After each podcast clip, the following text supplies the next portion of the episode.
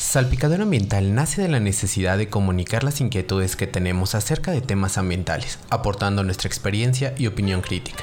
Bienvenidos a Salpicadero Ambiental, esperemos que les guste y nos ayuden a pensar cómo podríamos solucionar los problemas ambientales a los que nos estamos enfrentando. No olviden suscribirse, compartirlo y seguirnos en todas nuestras redes sociales. Esta noche en Salpicadero Ambiental. Ya, ya, perdón. Buenos días, noches o tardes, según la hora de la que nos estén escuchando pues continuamos con el semáforo naranja y solamente Campeche y Chiapas pues tienen un panorama más favorable, es decir, semáforo verde.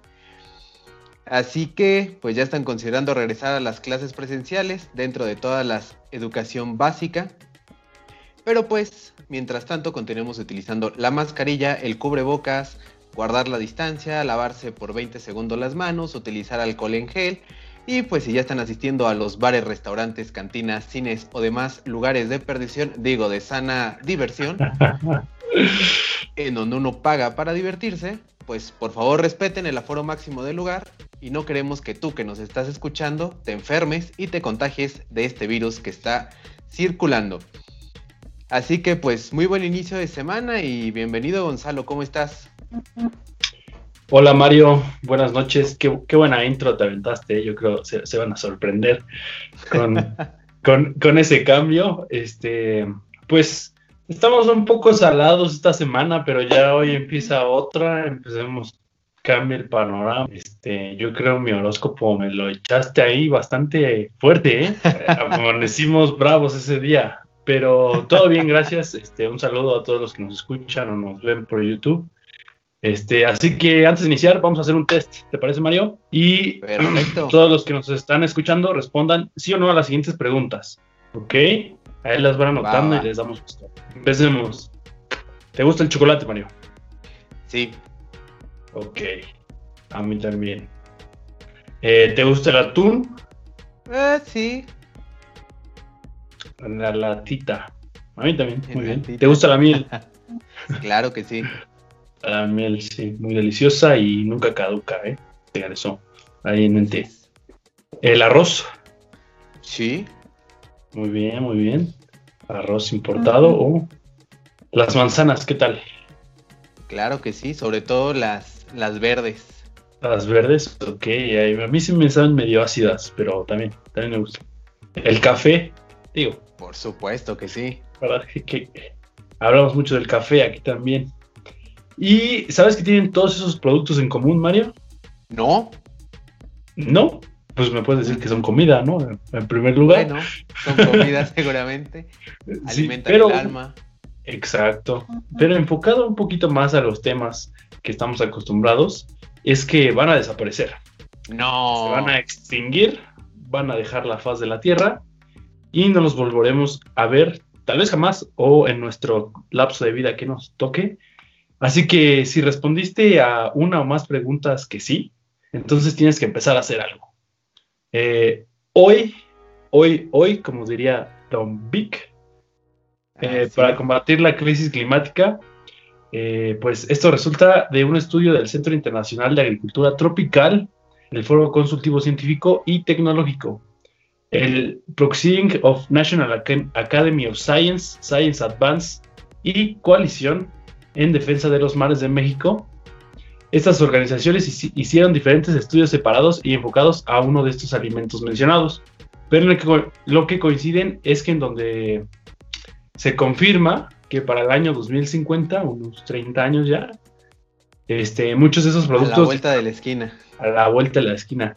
Muchos de estos productos dejarán de existir o existirá un desabasto severo en estos productos debido a la reducción de sus poblaciones, como es el caso del atún, la muerte de las abejas, la poca tierra para cultivar, eh, el monocultivo del café, y nos podemos ir así con los más, etc, etc.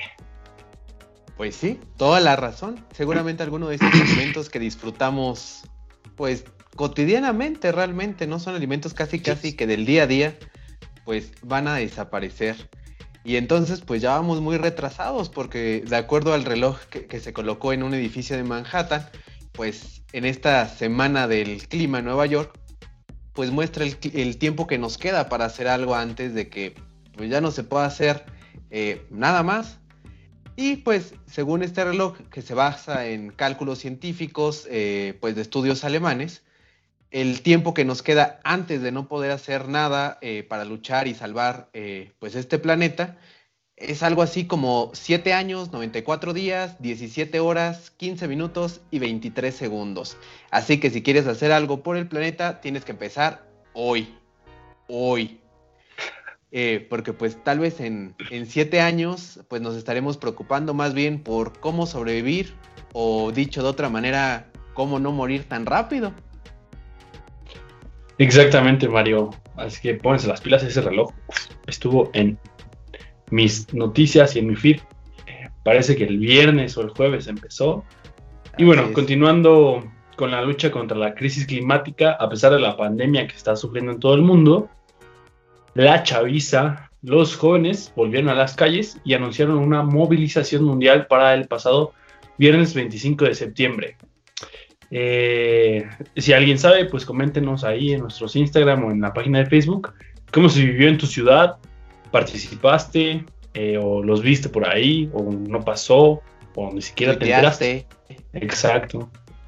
Pues sí, en, pues es algo, ¿no? Que platicábamos justamente eh, el viernes, que si tú sabías algo de si se había hecho de Extinction Rebellion o de Fridays, Fridays for the Future. Y pues creo, creo, creemos eh, que en México, a pesar de la convocatoria mundial que se hizo, pues hubo un ruido poco, o sea, hubo muy poco ruido en, redes sociales, tanto como de manera física. Eh, estuvimos por ahí buscando en, Twitter, en Facebook, en diferentes canales, pues a ver si encontrábamos algo. Así es que si tú nos estás escuchando y sabes más sobre esto, pues cuéntanos. Cuéntanos, cuéntanos, cuéntanos. Eh, finalmente, pues si se asisten a este tipo de movilizaciones, pues por favor recuerden utilizar cubrebocas bien puesto, no en la barbilla, no en los ojos, no en la nariz, bien puesto por favor.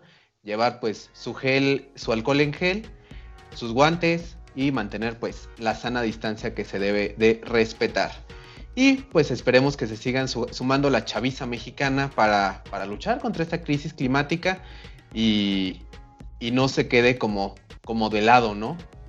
Así es. El año pasado hubo mucha, mucha, mucha acción cuando tenía como un poquito más de énfasis Greta Thunberg y Fridays for Future. Todo esto, no dejemos, no dejemos de lado los problemas porque se nos aparecen nuevos de frente. Pero continuando con la lucha contra la crisis climática, enmarcado en el ODS número 13, los universitarios impulsan la lucha contra la crisis climática desde los comedores exigiendo un menú por el clima. Es decir, que el primer plato, el segundo plato y el postre sean de origen vegetal al 100%. Y los que no pueden comer, pues, ¿qué pasó?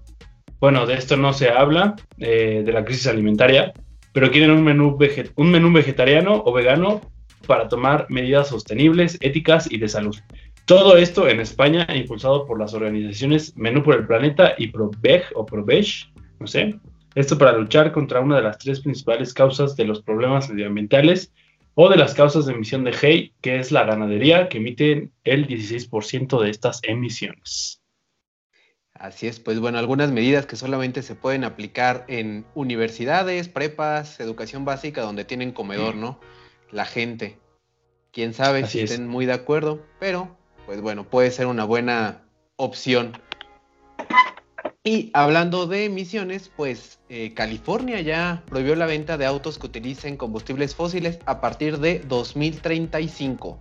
Todo esto pues a raíz de los impactos de la crisis climática como las catástrofes naturales, los incendios en California y en otros lugares del mundo, eh, los huracanes en el sur de Estados Unidos, las olas de calor en Siberia y pues con este tipo de ejemplos palpables que estamos sufriendo día a día, semana a semana, mes a mes, pues los legisladores del estado de California en Estados Unidos eh, están anunciando medidas concretas para reducir las emisiones de gases de efecto invernadero, o GEI para los cantes, los cuates, eh, y mitigar pues todas las consecuencias negativas de, y bueno, sí, todas las consecuencias negativas de estas, de estas emisiones y una de estas acciones pues es la prohibición de la venta de autos a combustible a partir de 2035 y para 2045 buscarán que esta medida también se aplique para autos más grandes como los de carga o transporte.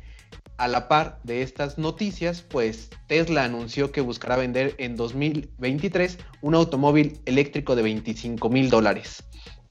Algo que es pues un poco más asequible para la mayoría de las personas y según diferentes eh, empresas, expertos en esto de movilidad electrificada, pues este, este auto si llega a este precio, pues le estará dando una estocada final a los autos de combustible.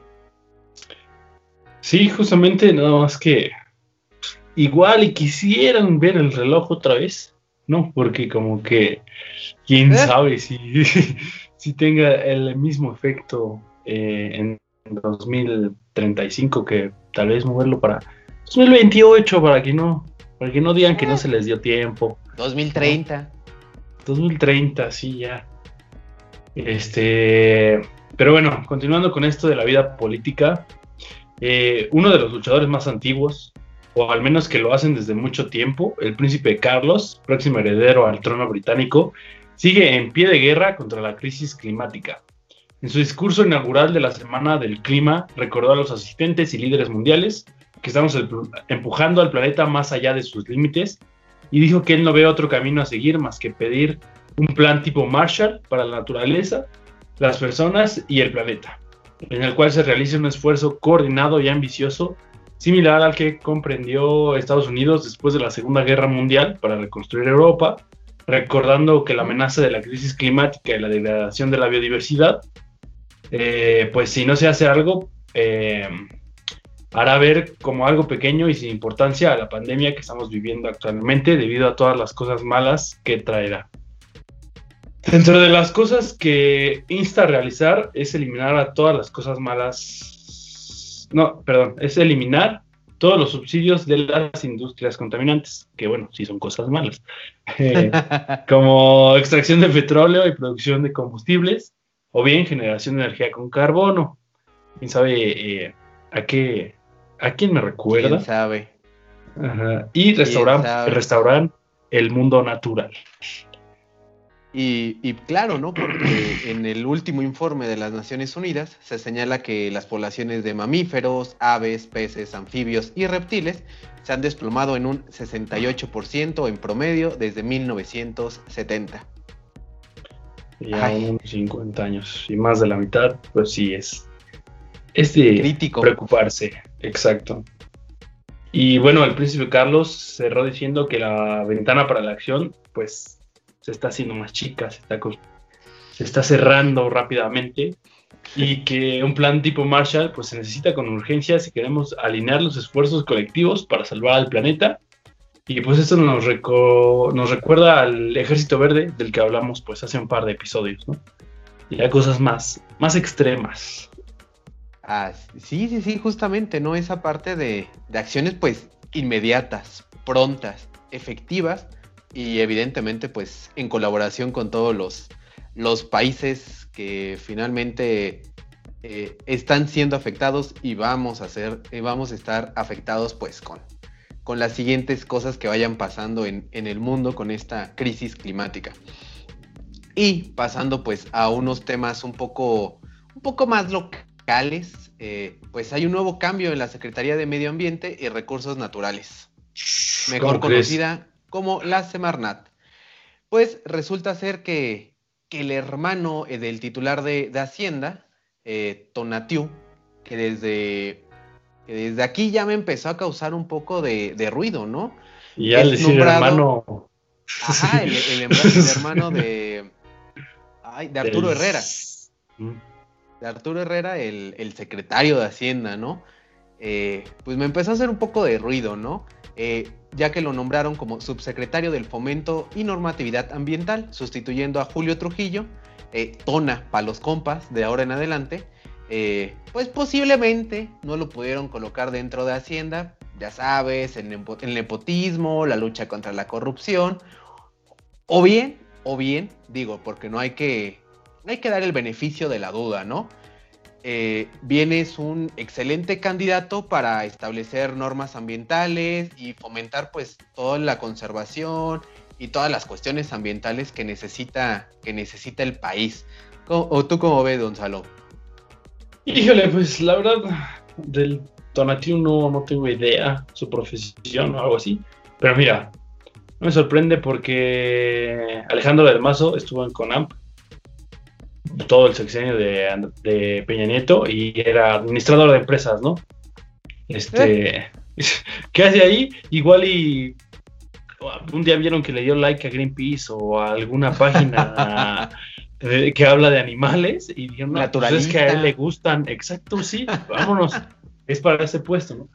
Pienso, pienso que como empiezan a decir que, Morena es el, es el viejo PRI, por eso todos, todo, todo su gabinete es muy anciano, este, es solo una teoría, nada más de lo que he escuchado, eh, pues se, se, aplica lo mismo, ¿no? O sea, como diría la gran frase, la misma gata pero revolcada, y, y, y si es de fomento y normatividad ambiental y sale que es compadre, eh, yerno de la sobrina de López Obrador o de la tía segunda, pues es para que le dé entrada libre a todos los proyectos, ¿no? Como la noticita esta de, de que nada más era un encharcamiento, lo de dos bocas, ¿no? Pero bueno, esa es, esa es otra historia. Esa es otra historia. Pues sí, mira, te, digo, al menos uno esperaría eso, ¿no? Que tuviera un perfil adecuado a la secretaría, adecuado a las funciones que va a tener esta secretaría. Pero pues bueno, te voy a platicar un, perfito de, un, poquito del perfil de, del buen Tona, ¿no? A ver, a ver. Eh, como, como era de esperarse, él también es egresado de nuestra alma mater, la metropolitana. Eh, buena educación. Ahí vamos bien, ahí vamos bien, ¿no? Educación de calidad, la hubo. Pero, aunque hubiera sido interesante que él eh, fuese egresado de biología, ingeniería ambiental, ciencias ambientales, derecho y haber hecho alguna maestría en derecho ambiental, O, algo por el estilo, pues no.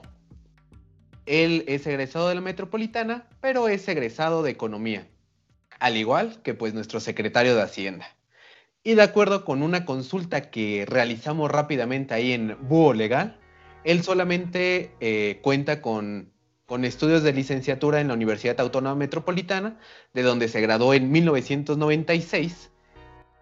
Y según la información que hemos encontrado, eh, dicen que tuvo una maestría o realizó una maestría en economía por el Centro de Estudios Económicos del Colegio de México. La cédula, pues no la encontramos por ningún lado, así que pues no podemos confirmar que sí haya hecho la maestría o que esté en proceso de titulación o que no haya terminado la tesis y que por eso pues no tenga los documentos necesarios, ¿no? Para sustentarla.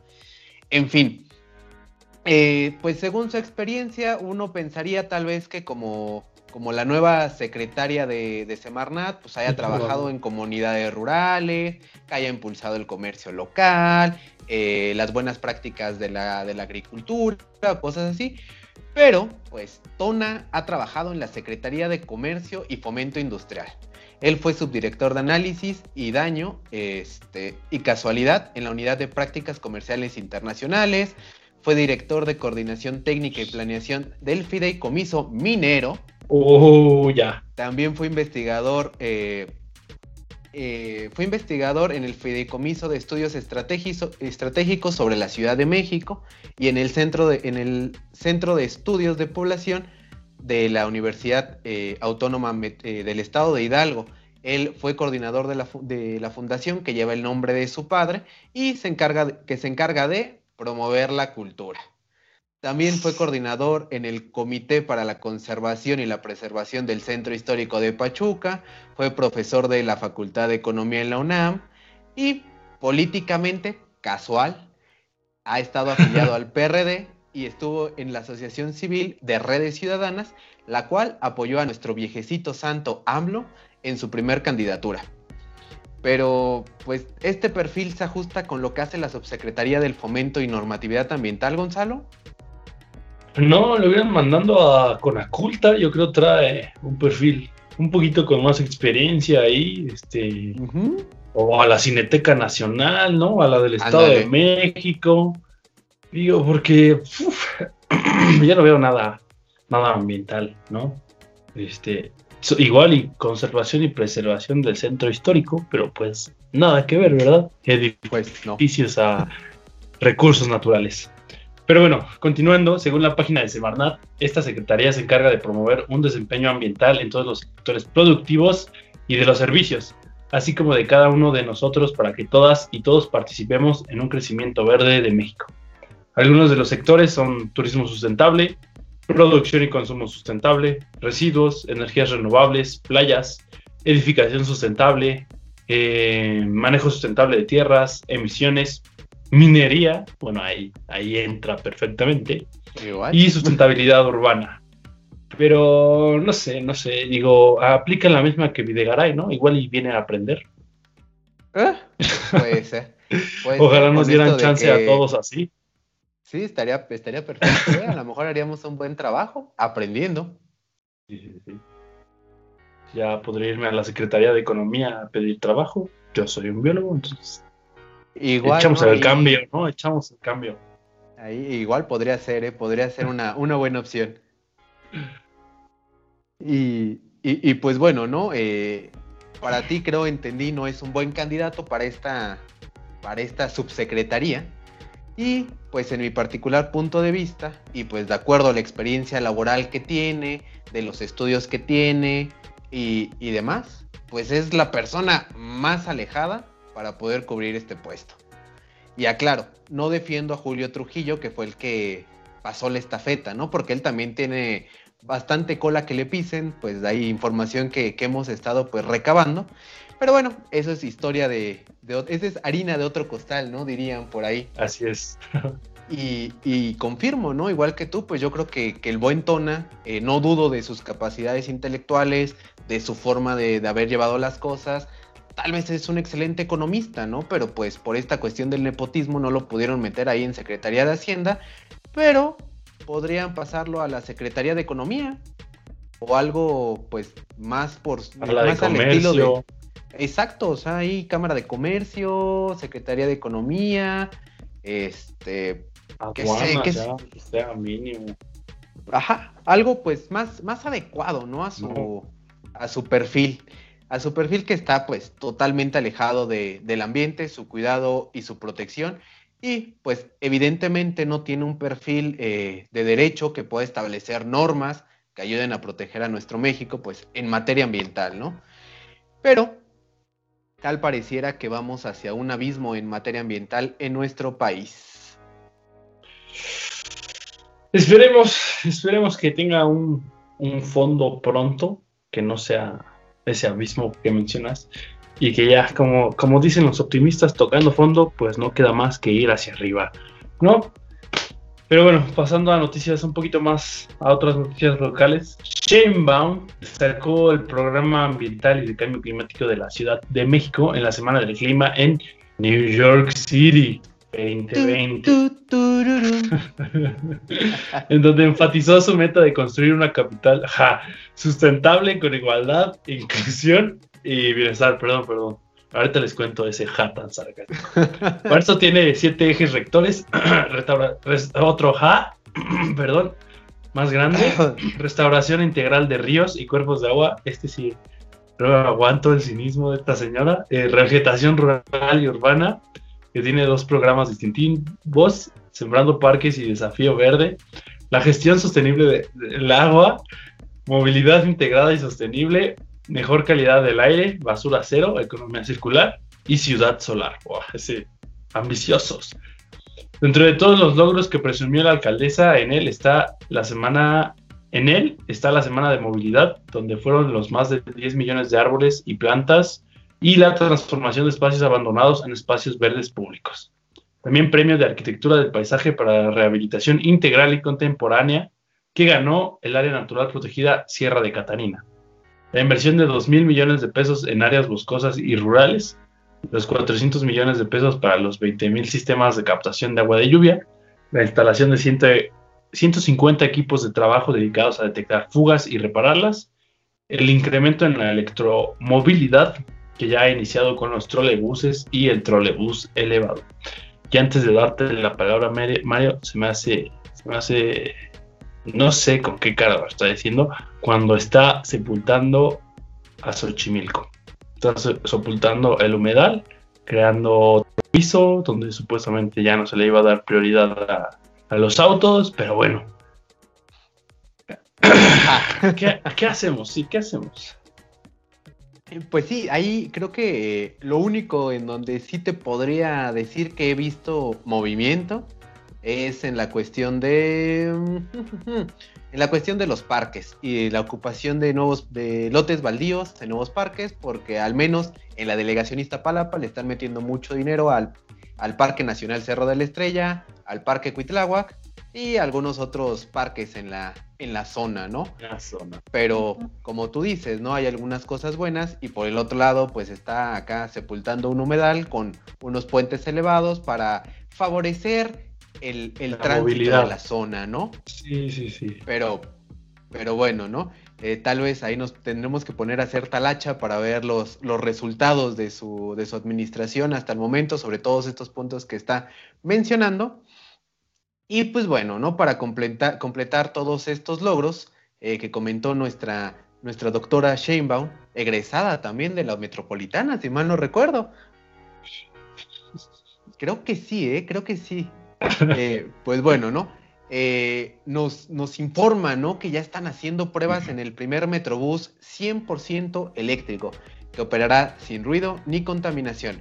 Bueno, no sabemos pues de en dónde cargará sus baterías, eh, es decir, si las fuentes de donde obtenga la energía serán fuentes libres de emisiones de gases de efecto invernadero, eh, porque pues bueno, ¿no? Como si se cargan eh, en sitios pues donde la energía viene de una planta de carbón o de diésel, pues ya empezamos con problemas realmente. Así es. Según se informa, pues estos vehículos son, bueno, tienen un costo menor de operación comparado con los vehículos actuales, eh, que son pues que trabajan a base de diésel. Eh, esta, unidad, esta unidad eléctrica pues correrá sobre la línea 3 que va de Tenayuca a Etiopía y llegarán eh, nueve unidades más que costarán pues algo así como 750 mil dólares cada una. Poquito, ¿no? sí, sí, sí. Un domingo. Y, y, pues bueno, ¿no? Ya saben el precio, están carísimas. Por favor, por favor, por favor, no las rompan. No importa quién, la, quién esté escuchando esto, no la rompan, no la rayen, no le rompen los vidrios, por favor. Y pues bueno, ¿no? Continuando con esto, eh, se habla que el costo de su operación eh, es un 30% más económico y aunque el costo es mayor que un vehículo tradicional de a la larga pues va saliendo más barato por los bajos costos de mantenimiento y con la reducción de, emisiones de, contaminantes y gases de efecto invernadero, que es algo que, ya habíamos mencionado, ¿no? Eh, en pues casi de los primeros episodios, en donde un auto eléctrico, pues realmente la ganancia que tú tienes o el ahorro que tienes, pues se va a ver reflejado en 10 años, ¿no? En donde el costo de utilizarlos, repararlos y demás otras cosas, pues va siendo muy idéntico a lo que te costaría un vehículo de gasolina en esos mismos 10 años. Así que a partir de los 10 años, pues se convertirán más bien en ganancias, por eso hay que cuidarlos y que nos duren al menos unos 20 años. Ganancias o ahorros, ¿no? Ya depende. Ahorros más bien. Sí, sí, sí. Sí, sí, sí. Eh, y pues además de que los viajes serán más placenteros, porque pues el vehículo no va a ir vibrando, este, dependiendo de las condiciones también. Claro, ¿no? sí, sí, sí. ¿Cuántos baches salgan? Exacto, exacto. Y como la conducción es diferente, pues los conductores tendrán que entrar a una capacitación especial. Seguramente también traen sistemas de regeneración de energía, por lo cual el acelerar bruscamente y frenar bruscamente no será algo deseable. Más bien se tendrá que soltar el pedal del acelerador y dejar que vaya frenando suavemente para que se regenere la energía. Es correcto y si algún conductor de Metrobús que vaya a manejar estos vehículos nuevos eh, nos está escuchando, por favor, ustedes tampoco realicen pruebas de 0 a 100 para ver si le va a ganar a un Tesla. Seguramente no lo va a hacer, no lo hagan, no lo intenten. Pero bueno, continuemos. Continuamos. La ONU y el Reino Unido ya están preparando un evento climático mundial para el quinto aniversario del Acuerdo de París. Hmm. Pero ¿realmente hay algo que celebrar? Pues no lo creo, lo mencionábamos igual un poquito en, episodios anteriores. Los avances, los avances son lentos e insuficientes para lograr todo lo acordado, como erradicar la, pobreza y el hambre, la igualdad de género, garantizar la educación de calidad y pues llegó la pandemia a causa de, a causa de que no se ha hecho nada revirtiendo algunos años de proceso, ¿no? Países saliéndose también, entonces. Así es, y pues coincido completamente contigo. No hay nada que celebrar. Eh, realmente seguimos con las mismas luchas de siempre y pues muchos países de muchos gobiernos de todos los países pues siguen pensando en los combustibles fósiles como algo que los va a sacar pues de la pobreza, ¿no? Que va a llevar dinero a todos los bolsillos y pues es algo que seguramente no va a suceder de ese, de ese modo, ¿no? Eh, mientras tanto, algunas empresas como Lego eh, pues también están buscando asegurar su, sostenibilidad, realizando acciones como eliminar las bolsas plásticas de un solo uso que tienen todos sus, sus piececitas de Lego para que no se revuelvan. Y pues invierten millones y millones de dólares para lograr acciones en el corto plazo y lograr ser eh, cero residuos y ser carbonos neutros en toda su producción. Y claro, para no desaparecer, porque si no, ¿quién va a llevar la comida a la casa? es bueno, Lego es una potencia entre los juguetes para niños. Pero es petróleo, o sea, son, figuras de plástico, ¿no? Son cubitos de plástico. Este, igual que se, que se junte, que compre Play-Doh y ya que sean Legos de plastilina, ¿no? O algo así. O Legos, o que pues recicle o reutilice ya Legos de colores con todo el plástico colectado del mar o de las playas o de los bosques o de, del PET. Ah, del PET, exacto. O el PVC ahí, Lego Hard, ¿no? No sé, una línea ahí, este, un mercadólogo que nos ayude, por favor. Este, pero bueno, ya casi nos acercamos al final de este episodio y pues también tenemos una ronda de pelea. China acusa a Estados Unidos de obstaculizar la lucha contra el cambio climático. Eso lo hizo el miércoles 23 de septiembre en la Asamblea General de la ONU, mencionando que Estados Unidos se retiró del Acuerdo de París, siendo el país que más ha acumulado emisiones de carbono en la historia y que no está haciendo nada para combatir la crisis climática, mientras que China ya está trabajando en ser carbono neutro en los próximos años. Pero no me acuerdo si fue China o Japón que no lo había firmado en un principio, ¿no? creo que no sé, creo que creo que China no lo había firmado en un inicio y después se sumó. Y después se sumó. ¿Con qué cara China? Pero bueno, está bien, está bien. y pues bueno, ¿no? Para finalizar eh, estos episodios y como siempre con noticias positivas, eh, Gonzalo, ¿tú crees que, la solución a la crisis climática está en la naturaleza? Eh, te daré un sí parcial, ¿no? O sea, la naturaleza es resiliente, más resiliente que los seres humanos eh, y más resiliente que cualquier ciudad construida. También recuérdense que hablamos de la resiliencia y la adaptación de las ciudades al cambio climático dentro de los primeros episodios. Pero yo creía que está como un 75% naturaleza, 25% de lo que hagamos en nuestras ciudades. Y pues bueno, como ya sabemos, existen actualmente existen diversas soluciones basadas, por eso digo este 75-25. Eh, y el 3 de julio, la Unión Internacional para la Conservación de la Naturaleza, eh, la UICN, lanzó una norma mundial sobre las soluciones basadas en la naturaleza como una iniciativa global para estandarizar estas soluciones. Pero, ¿en qué consisten estas soluciones basadas en naturaleza? Dos palabras, mitigación y adaptación. La mitigación, evidentemente, pues para reducir todo el impacto y la adaptación, eh, y la adaptación, pues para facilitar toda la aclimatación a las nuevas condiciones a las que nos estamos enfrentando. Y pues en ambos casos es importante buscar soluciones que provengan de la naturaleza porque son mucho menos costosas y tendrán menores impactos a que si se busca un, un desarrollo ingenieril como vivir en cápsulas donde solo buscaríamos, como hasta ahora, pues la sobrevivencia del ser humano sin importarnos las criaturas, es decir, los animales y las plantas. Y pues bueno, ¿no? Los hongos, las bacterias, etcétera, etcétera, etcétera, es decir, todos los seres vivos sobre el planeta.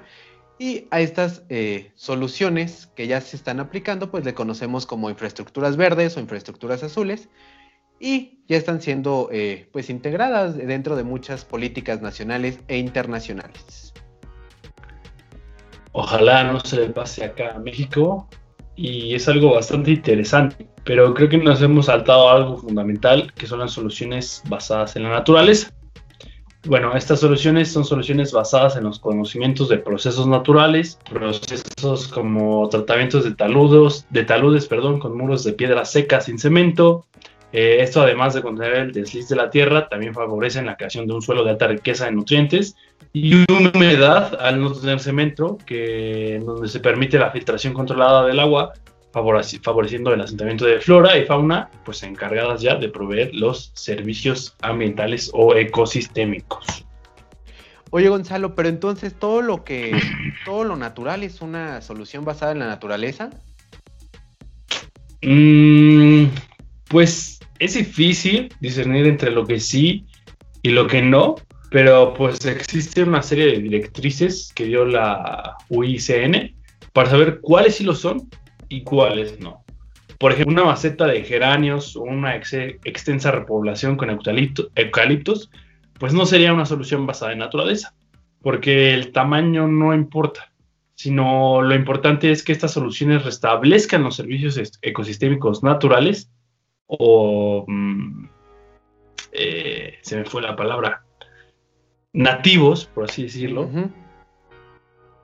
que beneficien a una mayor cantidad de seres vivos de las regiones donde se hagan estas soluciones basadas en naturaleza. Claro, claro, porque si hablamos de una, extensa plantación de eucaliptos, pues podría ser muy útil para producir celulosa, es decir, pues ya saben, para producir hojas de papel, muebles, etcétera, etcétera, etcétera. Además, pues de que secuestrarían carbono, pero al ser una especie que demanda pues demasiadas cantidades de agua, el, precio para mantener esta, esta plantación pues sería muchísimo más elevado que los beneficios que se que pudiera brindar sobre todo sobre todo pues por el desgaste que le provocaría, le provocaría el subsuelo por el estrés hídrico. Por lo que por lo cual pues si se pensara en una reforestación de grandes dimensiones se debería de considerar pues especies que puedan beneficiarse del eh, beneficiarse del sitio y en donde se pretenda llevar eh, a cabo todas estas, estas cosas principalmente pues con especies nativas, que serían pues las más aptas creo en este sitio, porque pues los costes de mantenimiento y para mantener la población serían pues mínimos, lo cual pues lograría un éxito en la reforestación y los servicios ambientales pues se verían mayormente incrementados, ¿no? Justamente y de esta manera y a manera de resumen podríamos decir que la metodología que recogería la UICN para, los, eh, para las soluciones basadas en naturaleza tendrían que tener una descripción, un diagnóstico de suficiencia, bases científicas, formulación técnica del modelo, evaluación de los servicios ecosistémicos para la diversidad, bueno, la biodiversidad y la sociedad, evaluación coste-beneficio del modelo y la perspectiva de implantación en otras localidades, ¿no? Como decías, igual los eucaliptos son nativos de Australia, ¿no? Por los koalas que igual ya están ecológicamente extintos, que es algo muy triste también. Este, pero acá en México no podemos hacer eso, ¿no? Como alguna vez se hizo en el pasado, pues los eucaliptos también son árboles de rápido crecimiento. Entonces, digamos, políticamente se ve bien, ¿no? Porque en el sexenio es como, ah, no mames, vieron estos árboles, crecieron en chinga. Este, cumplí mis expectativas ambientales y no es, ya no es este, lo que se espera, ¿no? Acá podemos este, sembrar eh, tampoco un monopolio de, eh, o un monocultivo, perdón, de árboles de pino, ¿no? Para Navidad, que bueno, ahí en cierta manera hay gente que se sostiene de eso económicamente, pero pues habría que decirles, oye, también plántate, no sé, al lado un jardincito de polinizadores o una huertita para que eh, se, vea, se vea ahí, ¿no? No nada más, este puro pino. Entonces, pues hay, hay, hay que echarle un ojo a, estas, a esta metodología, que suena bastante bien. Yo creo que fue un trabajo de varios años que está concretándose ahora, porque no es nada fácil esto de los servicios ecosistémicos y de las soluciones basadas en naturaleza y pues bueno, ahora sí que cada cabeza es un mundo y cada cultura también es un mundo diferente. Sí, es, es correcto, ¿no? Y así como tú dices de los, de los eucaliptos, espero no equivocarme, pues fueron eh, la especie utilizada para secar el centro de la Ciudad de México, secar ese lago y poder hacer las construcciones que el día de hoy se están hundiendo. Pero pues bueno, ¿no? Así que ya saben ustedes, eh, todas las, las, soluciones a la crisis climática pues se pueden encontrar en la naturaleza o tratando de restaurar procesos naturales que van a beneficiar no solamente a la humanidad, sino también a todas las otras especies, para que vivan dentro de este planeta. Y pues bueno, ¿no? A lo largo de estos 6.000 años, la humanidad ha aprendido pues muchas lecciones de la naturaleza, o tal vez no, o tal vez las hemos olvidado, pero pues recordemos que seguimos construyendo sobre los cauces de los ríos, seguimos talando y pues otros cientos y cientos de ejemplos que podríamos eh, mencionar, ¿no?